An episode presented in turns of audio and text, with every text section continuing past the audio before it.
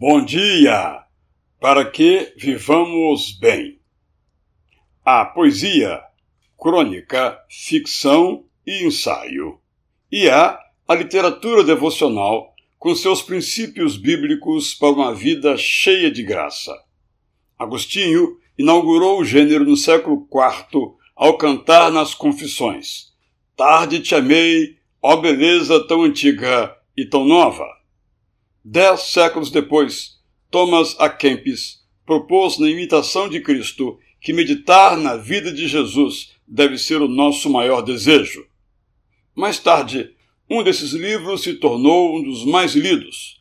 Em O Peregrino, John Bunyan romanceia a experiência da conversão. No mesmo século XVII, o irmão Lourenço, em A Prática da Presença de Deus, mostra como orava enquanto lavava pratos seguro de que podemos fazer uma capela privada em nosso coração, onde podemos retirar-nos de vez em quando para estar em comunhão com Ele.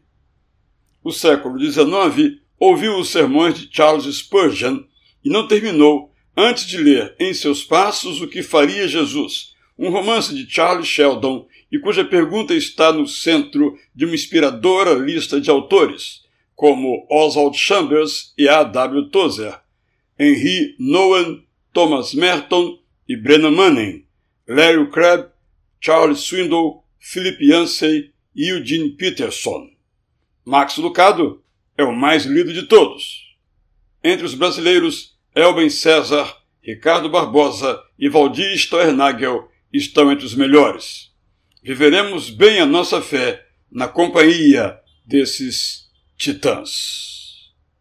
Eu sou Israel Belo de Azevedo e lhe desejo uma boa leitura. Bom dia!